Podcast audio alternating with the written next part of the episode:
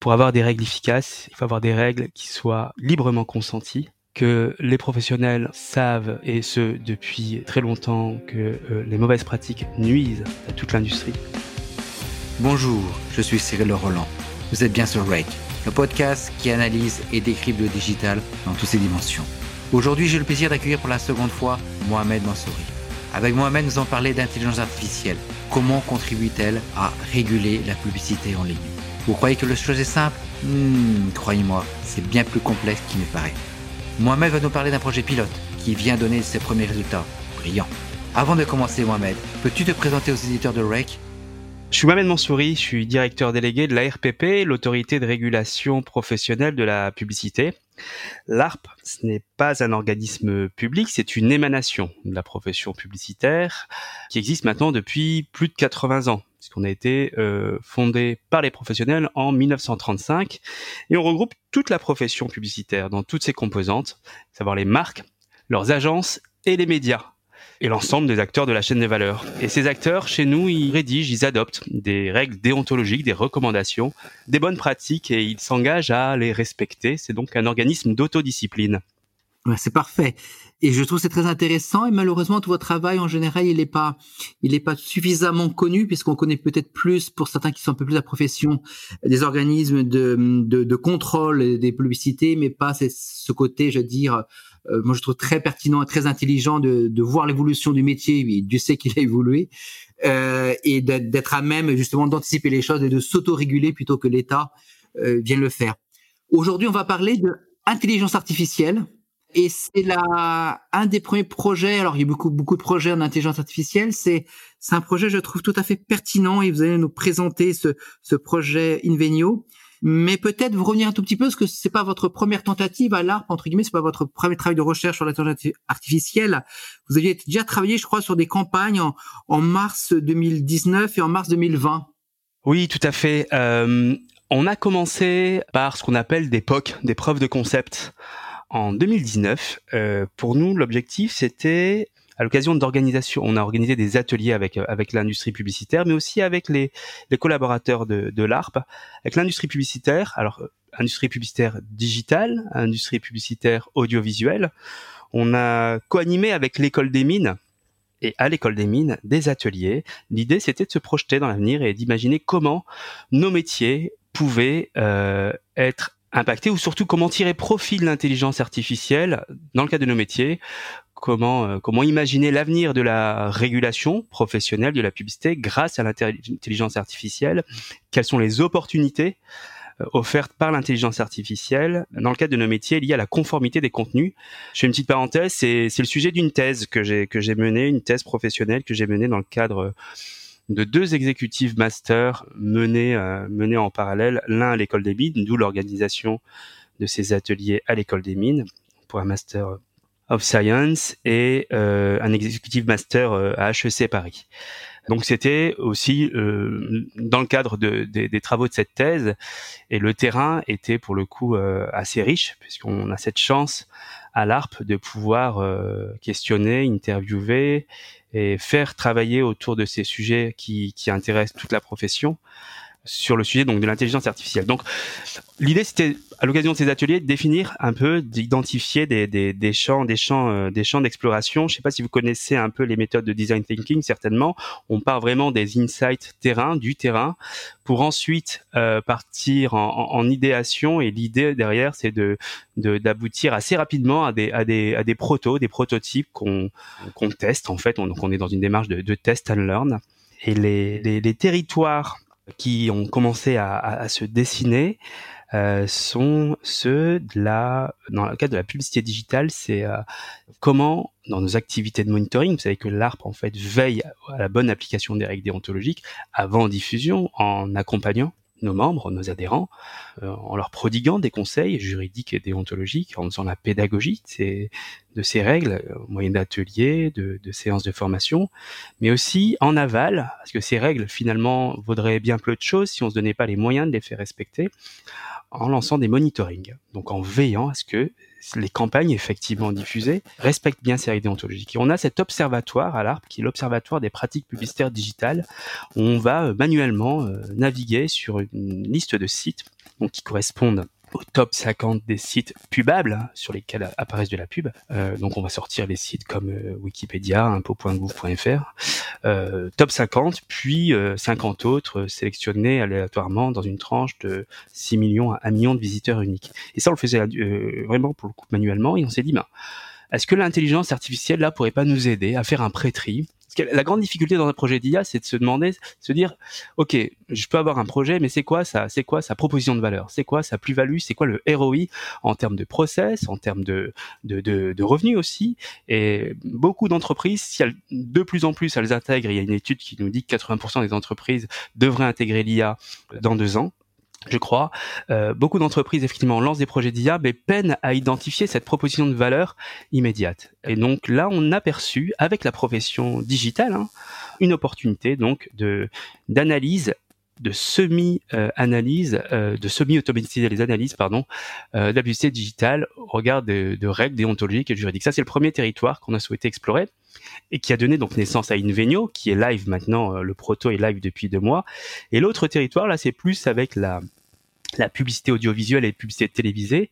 C'est dans le cadre d'un autre observatoire, qui est celui de la représentation des genres en publicité, des genres hommes-femmes, qu'on a lancé il y a il ans, trois quatre ans, qui est assez fastidieux, ce qui nous amène à, dénombrer le, nombre de, femmes, le nombre d'hommes en publicité manuellement. Ben, on s'est dit là, il y a des modèles, des modèles de détection par genre, qui peuvent nous aider dans ce qu'on appelle la computer vision, euh, l'analyse des, images qui peuvent nous aider ben, justement à automatiser.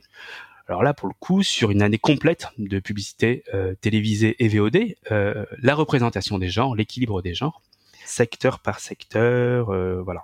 Et comme à l'ARPP peut-être que vous ne le savez pas, on valide l'intégralité de la production publicitaire télévisée et VOD à la demande des régies publicitaires télévisées qui souhaitent vraiment diffuser des contenus conformes et euh, pré-validés par la RPP. Bah, comme on a cette base de films, on a fait tourner des modèles qu'on a qui étaient pré-entraînés. On a fait ce qu'on appelle du transfer learning. Et on a adapté ça, donc ça c'était en 2019. Il y, a, des premiers KPIs que vous pourrez consulter sur nos blogs et, sites. Et on a relancé l'étude cette année, cette fois-ci en étendant euh, les modèles à la détection liée à l'âge par tranche d'âge de 5 ans. Donc aujourd'hui, on est capable de vous dire secteur par secteur quelle est la représentation, euh, l'équilibre euh, des représentations hommes-femmes, mais aussi au niveau des âges. Et enfin au niveau de la voix, puisqu'on a intégré un modèle assez très performant, euh, qui est celui de l'INA, qui permet euh, de détecter la voix des hommes et des femmes. Donc ça, c'est l'autre champ qu'on a exploré. Enfin, avec les équipes internes, on explore d'autres champs, surtout euh, sur tout ce qui est vraiment tâches à, à, à, faible valeur ou à moindre valeur ajoutée dans le cadre de nos activités au quotidien, comme par exemple la mesure automatique des tailles de mention légale que vous pouvez voir en, en TV et autres aspects plus liés à la recherche de contenus similaires pour plus de sécurité dans les conseils et les avait rendus par là. Donc ça, on n'y est pas encore.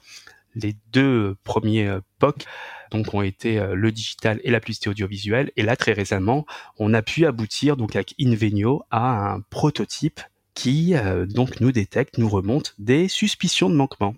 Voilà pour la petite histoire.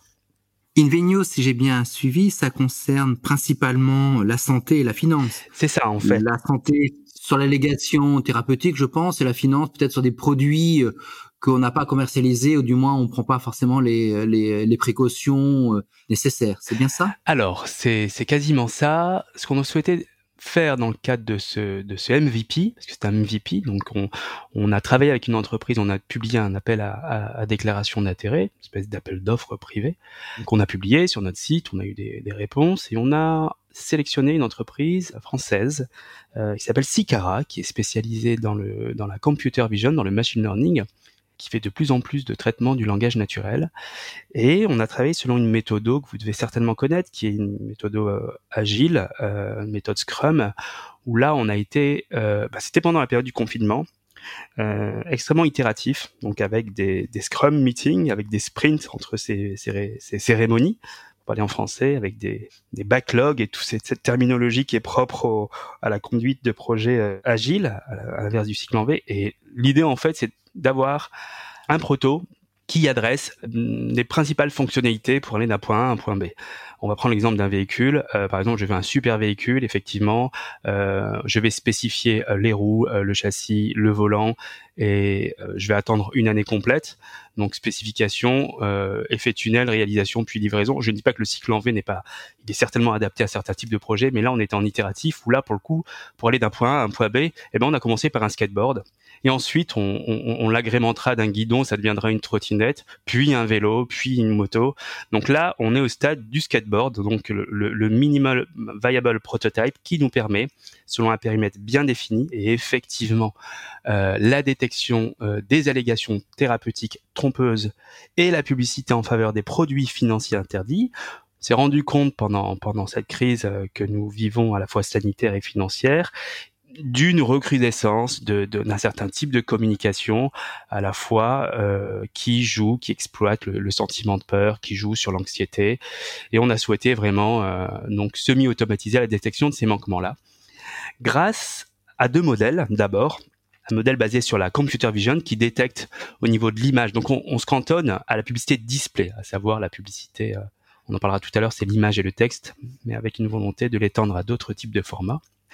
Donc la détection au niveau de l'image, donc on a des euh, modèles euh, pré-entraînés euh, qui, qui adoptent une approche assez intéressante qui est celle du few shot learning. Savez que dans un dans un, dans un projet d'IA, souvent la, la, grande difficulté, c'est de, de, disposer de, de données suffisamment abondantes et annotées et labellisées pour pouvoir avoir disposé de, de, de taux de précision euh, suffisants. Et l'approche du few learning justement permet de, de, se passer en partie de cette étape-là, euh, de, disposer euh, cette grande quantité de données labellisées en partant de données en, en, en, moindre en, en, moindre quantité. Donc basé sur l'image, donc on est capable de détecter ben, la présence d'un médecin euh, qui va nous dire ben, tiens là il y a peut-être justement mise en avant d'une profession médicale, euh, la présence d'un virus euh, automatiquement avec des taux de précision assez assez forts.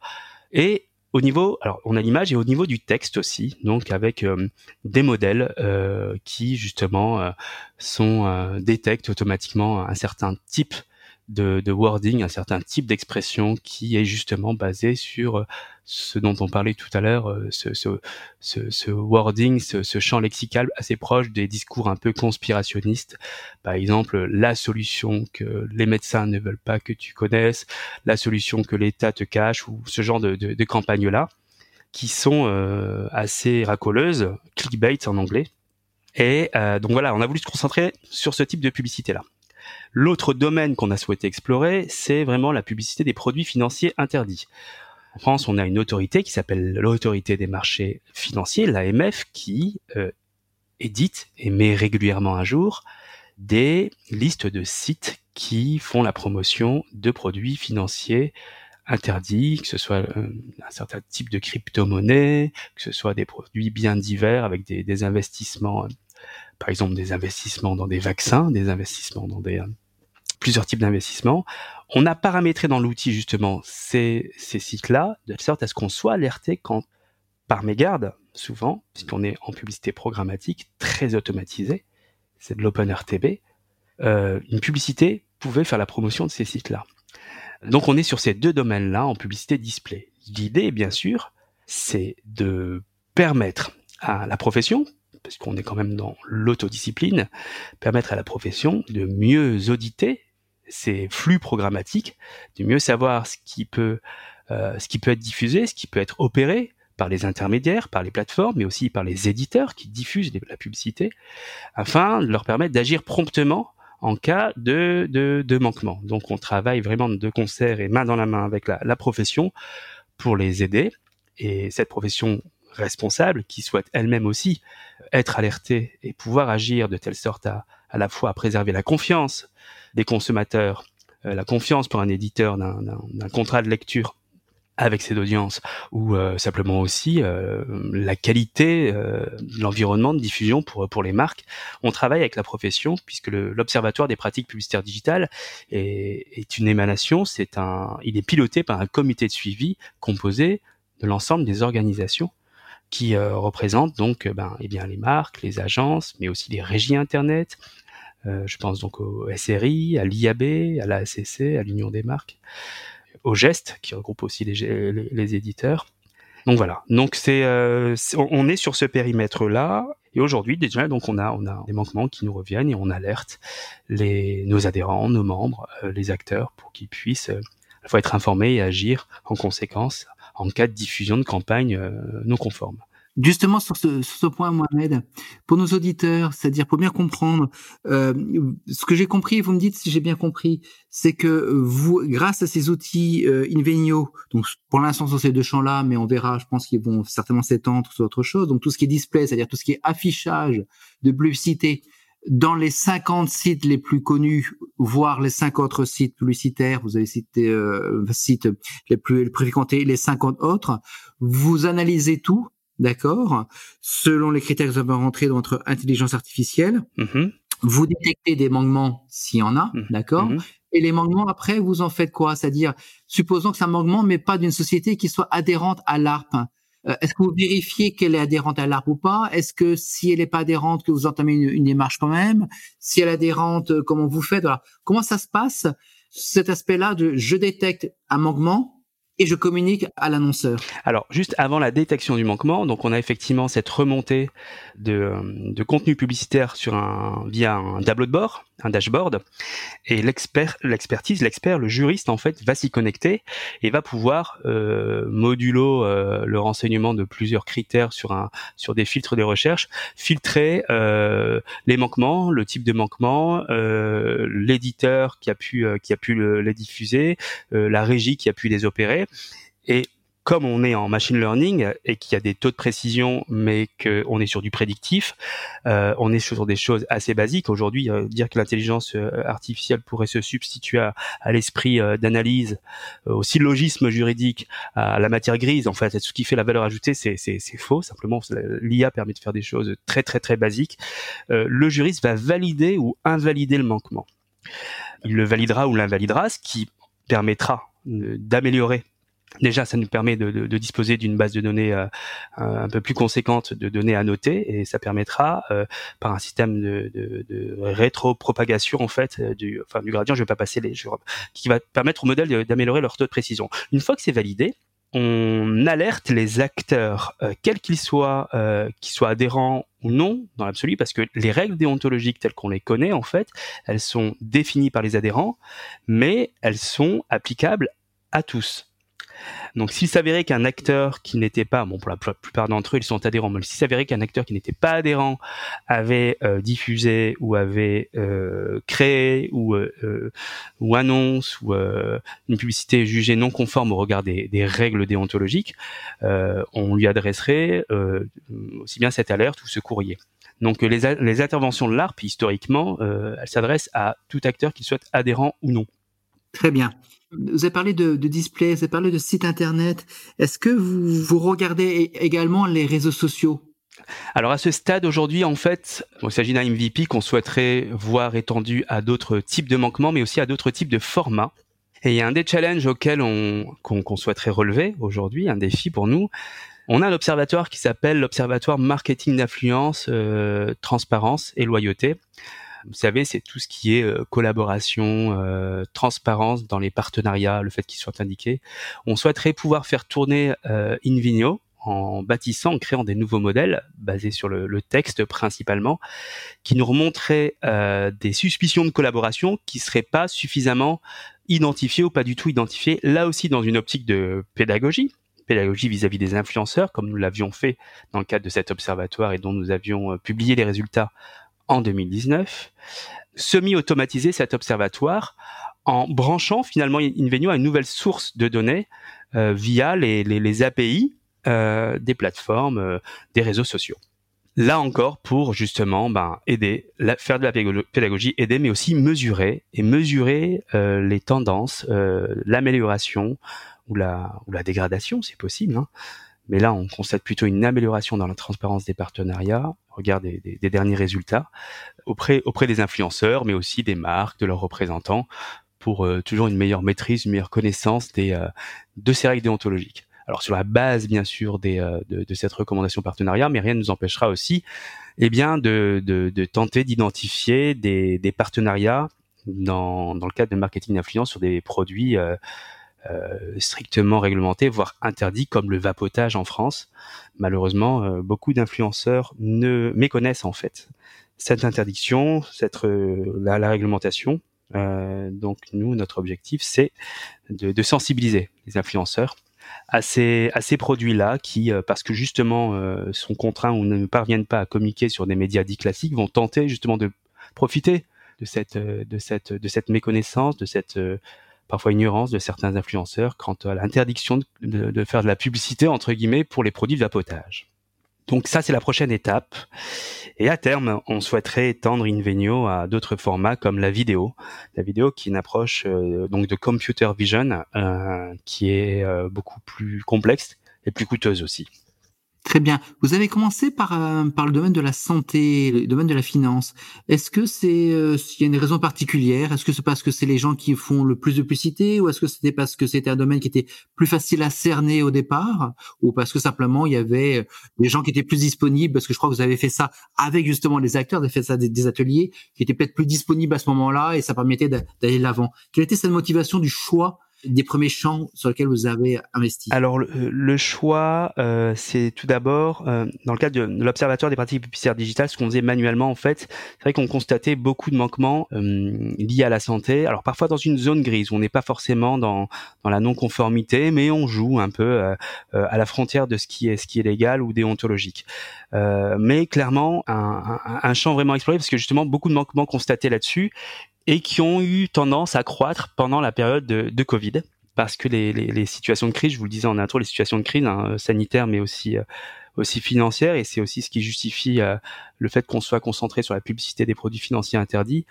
On note une, une forme de une forme de recrudescence quand même de, de, de ces de ces de ce type de campagne euh, en ces périodes-là. Donc on a souhaité agir vite, agir bien et c'est pour ça que Invenio est adopté euh, avec Sicara dans, le cadre de la conduite de projet la, méthode la méthode agile. Et en sept semaines le, ce qui est une performance et ils ont été je pense qu'il faut le souligner euh, redoutable d'efficacité euh, en cette semaine le, le, MVP était live. Donc on a souhaité, souhaité agir vite sur ces deux aspects là compte tenu d'un contexte qui est le nôtre qui est le contexte actuel parce que ce sont les manquements aussi les plus les plus évidents et les plus euh, criards entre guillemets et ceux aussi qui sont susceptibles euh, d'écorner de porter le plus préjudice à à la fois aux consommateurs mais aussi à l'image euh, à l'image des euh, en termes de loyauté de tromperie hein, mais aussi à l'image des, marques médias. Euh, je suis pas sûr qu'un un, un, journaliste du d'une grande marque média soit soit très heureux de voir automatiquement diffuser sous son article une publicité trompeuse en faveur d'un d'un produit miracle supposé euh, guérir de telle ou telle telle pathologie ou évoquer tel ou tel symptôme. Très bien. Invenio présente des choses très intéressantes, mais on en est où vis-à-vis de l'Europe? Est-ce qu'on en a, on est en avance sur d'autres pratiques euh, européennes? Alors c'est, c'est effectivement une excellente question. Euh, très vite, on, on s'est rendu compte que ces, solutions technologiques-là, qui représentent un peu l'avenir de la régulation professionnelle, alors qu'elles nous euh, permettent d'être permettent d'être plus efficaces dans notre travail au quotidien. Je vous l'ai pas dit, mais le ROI pour nous, c'est quand même, on a économisé 30% du temps dans nos activités de monitoring. Par tout ce qu'on faisait, enfin là où on est, on passait pas mal de temps euh, à aller sur les sites, à tenter d'identifier des manquements, euh, euh à les analyser, euh, à les enregistrer dans un fichier Excel. Tout ça, c'est automatisé. Concrètement, le, juriste se connecte à l'outil et il sélectionne euh, suspicion de manquement et son le, le, tableau de bord lui affiche les suspicions de manquement euh, qui ont été collectées euh, lors de la dernière collecte. Très vite, on s'est dit ces, ces solutions-là prennent tout leur sens si elles sont partagées et si elles sont scalées, mises à l'échelle au niveau européen le digital est éminemment euh, transfrontalier. Et, euh, et, bien sûr, euh, pour être beaucoup plus efficace, elle nécessite une coordination au niveau européen. On a beaucoup de chance à la RPP d'être coordonné au niveau européen par une, organisation qui s'appelle l'Alliance donc qui chapeaute entre guillemets tous les ARPP européens, le ASA, l'Alliance pour pour l'éthique en publicité. Et avec nos homologues européens et principalement le UK, les Royaumes-Unis, donc l'ASA et l'Advertising Standards Authority et le SRC aux Pays-Bas, on a créé une, une task force, un groupe de travail au niveau de l'EASA pour échanger justement sur comment les technos peuvent nous aider à, euh, euh, semi-automatiser et à être plus efficaces et à mieux partager l'expérience autour de ces projets. Et euh, bien sûr, on n'est pas les seuls. L'ASA a aussi euh, euh, investi dans des dans des preuves de concept avec des avatars qui, alors eux, ils sont plus sur le, le ciblage et le mauvais ciblage entre guillemets, s'assurer que des publicités qui seraient susceptibles de porter préjudice à un public mineur, on pense aux jeux d'argent ou, ou autres, automatiser un peu l'exposition de, de, de profils avatars mineurs à des publicités qui ne devraient pas leur être adressées. Donc ça c'est au UK, ça c'est un, autre projet hyper intéressant. Et euh, les Pays-Bas aussi sont dans les mêmes réflexions euh, et mixent un peu euh, les deux approches françaises et UK. Et donc on échange, on échange beaucoup sur sur sur ces aspects-là. Et là où on est on est on est on est on est très heureux, c'est qu'on a nous-mêmes la propriété intellectuelle des modèles qui ont été développés. Euh, parce qu'on part du principe que ces modèles euh, s'enrichissent et deviennent plus précis grâce à l'expertise juridique de l'art. Donc, euh, il est tout à fait normal de, disposer de, cette propriété intellectuelle, ce qui nous donne cette liberté de pouvoir plus aisément partager les technos, les codes sources avec nos homologues européens. donc, clairement, au niveau européen, on a des échanges. Et d'ailleurs euh, c'est pas vidéo mais euh, les, qu'on a réalisé l'an dernier notamment euh, avec la répartition des genres ont été récompensés par à la fois au niveau mondial par l'ICAS qui fédère donc tous les organismes d'autodiscipline publicitaire au monde. On a eu on a eu le premier prix je crois oui c'est ça. Et à l'EASA aussi on a eu l'or en fait pour toutes nos nos différents euh, les différents champs euh, de R&D qu'on a pu explorer euh, avec la profession. Et donc ce sont des initiatives qui sont encouragées au niveau européen et elles n'ont vraiment de sens que si elles sont partagées au niveau européen et au niveau mondial, notamment notamment pour ce qui est publicité digitale, et permettre aussi à l'industrie publicitaire d'y voir un intérêt de mieux s'en emparer pour euh, œuvrer en faveur d'une publicité loyale, euh, véridique, responsable, saine, puisque c'est vraiment euh, ce qui nous caractérise. C'est d'ailleurs notre champ statutaire à nous, c'est notre ADN et l'ADN de tous ces organismes dans le monde. C'est vraiment impressionnant hein, ce que vous avez mis en place et vraiment de pouvoir qu'on l'avait bien dégagé. Enfin, vraiment, c'est c'est une force hein, de, de dégager 30% du temps, que ce temps-là soit consacré à d'autres tâches, euh, que ces tâches-là, en effet, ce soit bien euh, l'outil qui, qui distingue situation grise entre guillemets, et après il y a bien l'humain qui vient pour euh, pour dire si c'est blanc ou noir, mais qui vient enrichir le modèle, que cette vision-là soit portée par toute la profession. Je trouve ça vraiment fantastique, hein, parce que ça veut dire que bah, on arrive dans une régulation que moi je trouve saine, c'est-à-dire c'est pas elle est pas normative, elle est ce que la profession veut, parce que bien évidemment la profession veut aussi réussir à faire passer des, des messages euh, en tant que tel, puis ça se fait aussi dans un cadre européen. Non, vraiment, bravo. Merci. Je suis vraiment euh, impressionné par, euh, par ce travail. Est-ce qu'en conclusion, pour les auditeurs de règles, vous auriez quelques, Mohamed, quelques recommandations?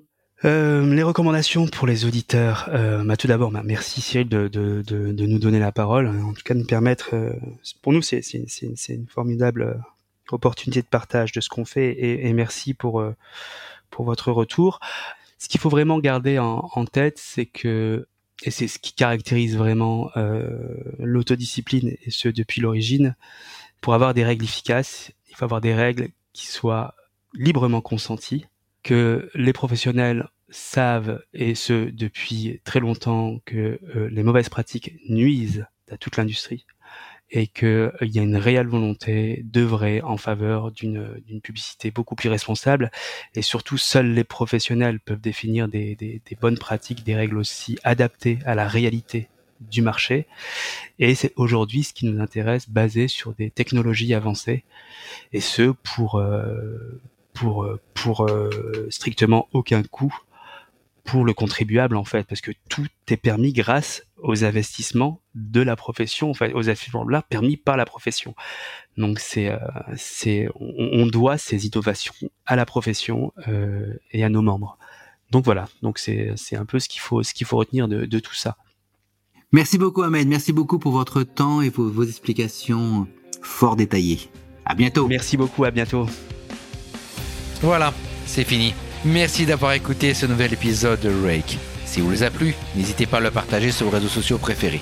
Je vous invite également à prolonger cet échange sur mon profil LinkedIn. À très bientôt